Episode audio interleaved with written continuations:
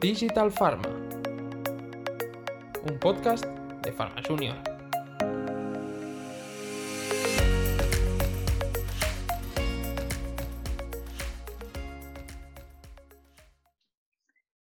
Hola a todos, soy Ingrid Pina y estáis escuchando un episodio más de Digital Pharma. Como siempre estoy con mi compañero Albert. Hola Albert, ¿cómo estás? Hola Ingrid, ¿qué tal? Muy bien, ¿tú? Genial, me alegro. Y con mi compañera Adri, ¿cómo estás tú? Hola Ingrid, pues hoy estoy especialmente emocionada con el podcast que tenemos porque hoy tenemos un ponente muy especial para mí. Hoy tenemos con nosotros a Enrique Grande, que es Country Compliance Officer en Fresenius Medical Care. Em, Enrique tiene una larga experiencia en el departamento de compliance y ha pasado por compañías tan conocidas como Celgene, Teva o Novartis.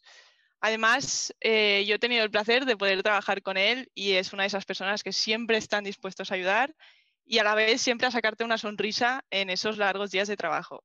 Así que estoy segura que este podcast va a ser de gran interés para nuestros oyentes. Y, nada, Kike, un placer tenerte. ¿Qué tal? Buenas tardes. Bueno, gracias a vosotros por tenerme aquí. Eh, buenas tardes y espero poder aportar mi granito de arena a esta iniciativa tan interesante que tenéis. Qué bien tenerte con nosotros, Quique. Desde luego, lo de que saca una sonrisa me lo creo, Adri, porque en los minutos previos al podcast ya ha sucedido.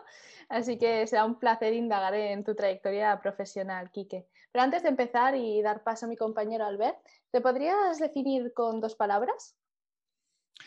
Bueno, me gustaría eh, que la gente me conociera o me gustaría ser conocido por dos palabras que son eh, empatía y curiosidad empatía para eh, tratar de conectar con, la gente y entender qué, es lo que realmente necesitan y curiosidad o, humildad para mm, preguntar y hacer las preguntas correctas para poder ayudarles. Qué bien, qué interesante lección. Además, la empatía abre muchísimas puertas y conectas mucho más con las personas. Así que, sin más preámbulos, doy paso a mi compañero Albert. Eh, muchas gracias, Ingrid. Eh, ¿Qué tal, Kike? Bienvenido a nuestro podcast. Eh, gracias. Si te parece, empezamos. Y la primera pregunta sería si nos podrías contar brevemente tu experiencia en el sector farma, un poquito tu trayectoria.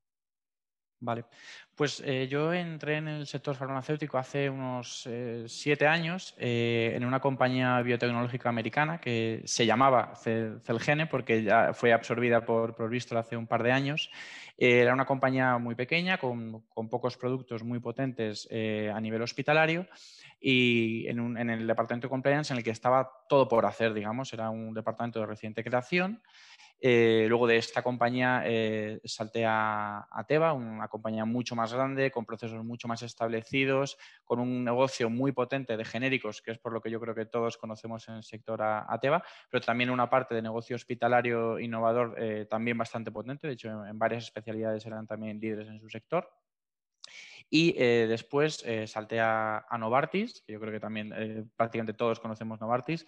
También es una empresa muy potente con productos hospitalarios, también de atención primaria, con un montón de, lanzamientos. Entonces, bueno, cada una de estas compañías me ha permitido aprender cosas diferentes en función del, tipo de negocio, el, momento de madurez de, la organización.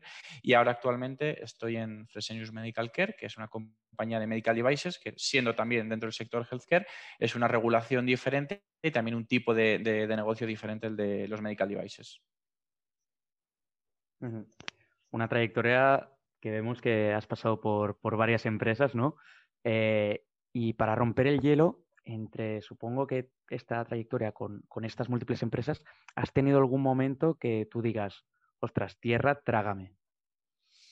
Pues sí, de hecho, el, primero de ellos, que yo creo que a, los oyentes de este podcast se sentirán bastante identificados, eh, claro, cuando yo me incorporé a, Celgene era, era, mucho más joven de lo que me gusta pensar que soy todavía hoy. Y bueno, la persona que era mi, tutor en ese momento eh, salió de la compañía, eh, tuvo una promoción a, otra organización y durante unos meses yo, siendo aún becario, asumí unas responsabilidades que son parecidas a las que tengo hoy en día siendo el jefe de la función. Esto implicó, entre otras muchas cosas, que tuve que hacer un viaje con todos los directores de compliance de, toda la región de EMEA a Ámsterdam a una reunión internacional en la que, bueno, pues estábamos allí todas las personas responsables, todos los directores y yo como becario, y una cena en la que nadie se quiso sentar al lado de una persona que yo no sabía quién era y resultó que era el director mundial del departamento médico. Entonces, bueno, yo estoy hablando con él eh, un poco de todo, de, la vida, de, running, de cosas así que, me gustan a mí y al final de la cena me dijo, oye, pues me has caído muy bien y la verdad es que me has tratado con mucha naturalidad para ser yo el director mundial del departamento médico. Y yo dije, ah, pues eh, encantado. Para mí fue un momento de tierra trágame. Y en este caso, ¿no? Sería un momento de tierra trágame, pero, pero un momento positivo. Es decir, que, que agradece, agradeces, supongo, en ese momento no haberlo sabido y haberlo tratado con, esa naturalidad, ¿no? Que fue un poco lo que te dijo, o la recompensa suya, ¿no? Al, final de la conversación que tuviste. Por supuesto. De hecho, para mí fue, aparte de un momento de Tierra Trágame, fue una lección muy importante que, me ha llevado y, he ido aplicando en, todas mis eh, distintas posiciones, en las de intentar tratar a la, gente de la misma manera, eh, porque al final todas las personas que están en una organización aportan su granito de arena y todos son eh, esenciales, cada uno en su medida y en su capacidad, pero desde un becario que acaba de entrar en la organización hasta el general manager, aportan cosas de valor y tienen que ser tratados con el mismo respeto y la misma naturalidad también. Totalmente de acuerdo en, estas palabras que dices. Eh, vayamos un poco más allá aquí, que si te parece. Y la siguiente pregunta sería, ¿cuál dirías que ha sido uno de tus mayores retos durante tu vida profesional? Bueno, pues la verdad es que soy una persona que me muevo mucho por, los retos, ¿no? por asumir nuevos retos. De hecho, parte de, este movimiento entre compañías viene motivado por esta ansia de, encontrar nuevos retos y, cosas que pueda aprender.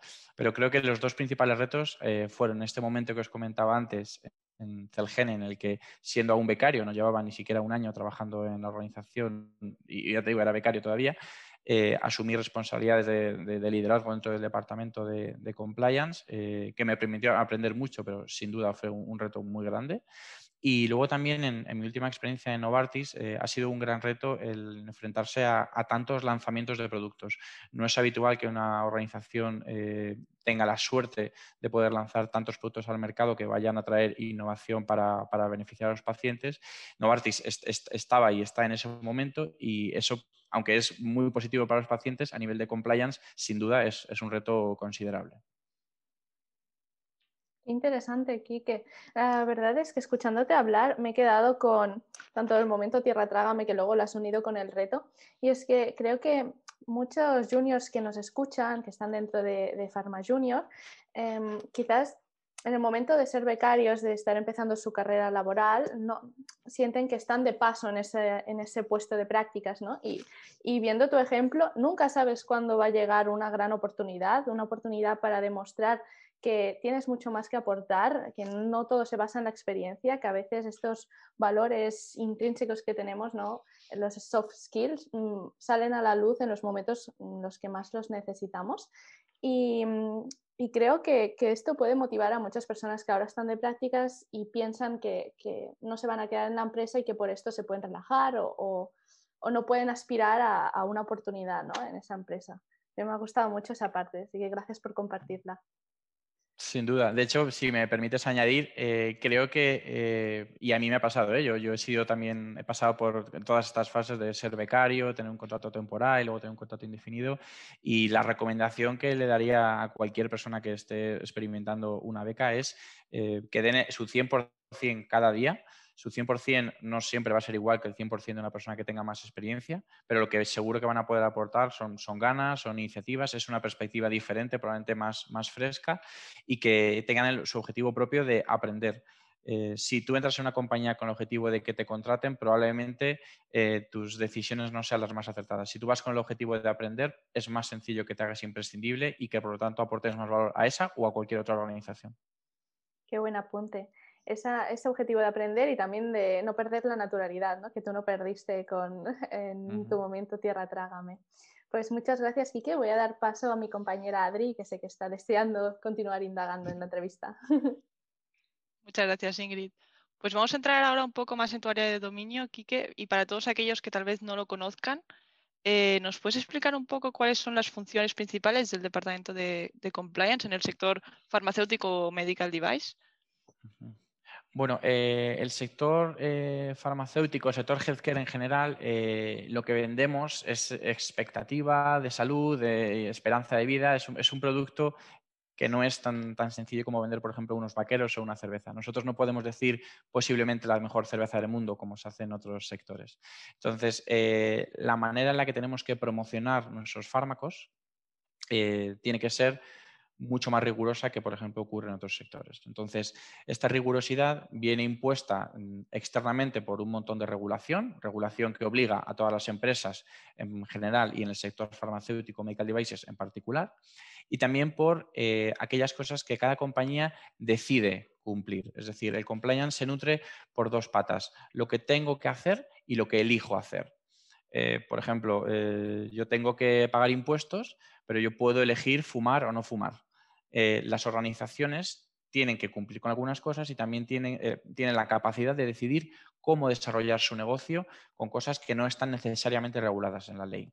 El Departamento de Compliance se encarga de asegurar, por un lado, que todo aquello que tenemos la obligación de cumplir, realmente lo cumplimos y desarrollamos el negocio de la manera más ética y conforme a la regulación vigente, que puede ir cambiando en el tiempo, pero también se encarga de asegurar que esta agenda propia de la organización, en el sentido de cómo queremos hacer el negocio, cómo queremos que nos conozcan, eh, qué papel queremos jugar a la sociedad, también nos encargamos de asegurar que el negocio que se desarrolla se hace conforme a estas cosas que la organización elige ser.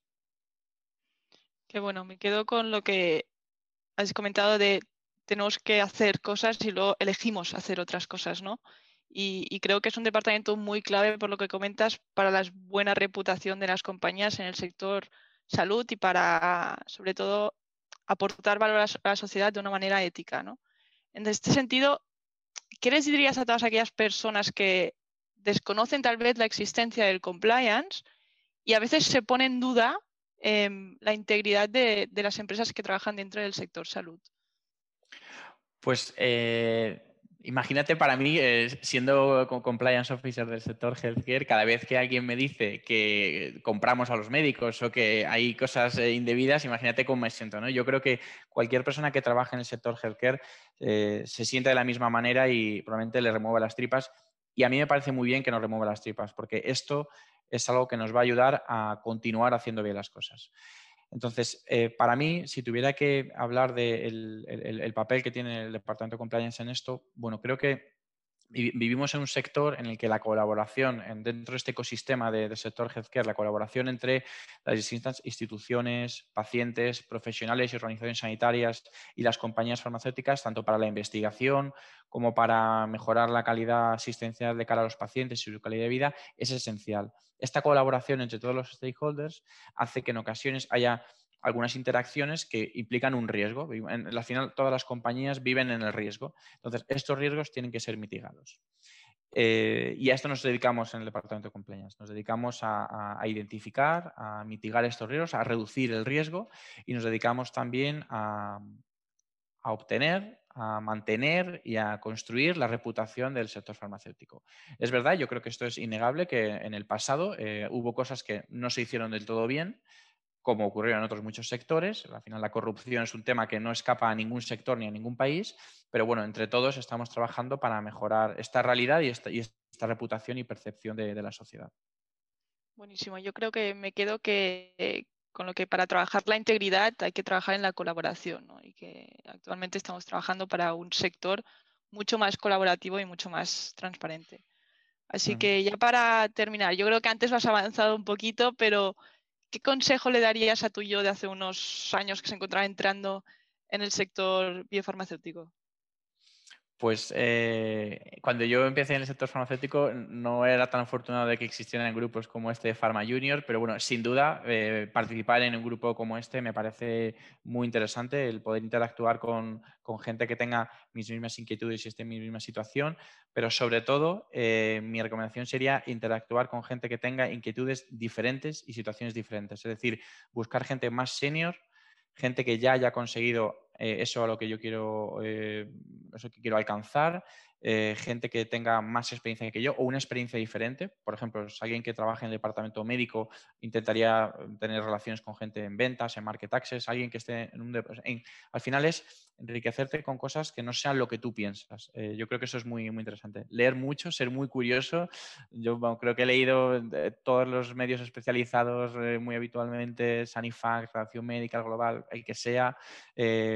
Eh, ser muy curioso en LinkedIn, creo que ahora hay plataformas súper potentes para, para, poder aprender y al final mi recomendación sería esa, crear relaciones, conocer gente y aprender mucho. Pues nada, no sé si mi compañera Adri o Albert tienen algo más que aportar, pero la verdad es que ha sido un verdadero placer tenerte con nosotros, Quique. Muchísimas gracias. Gracias a Muchas vosotros gracias. Gracias, Quique. Sabéis que podéis seguirnos tanto en Instagram como en LinkedIn eh, buscando Pharma Junior o en el podcast Digital Pharma en las diferentes plataformas como Spotify, Evox o Apple Podcast. Muchísimas gracias.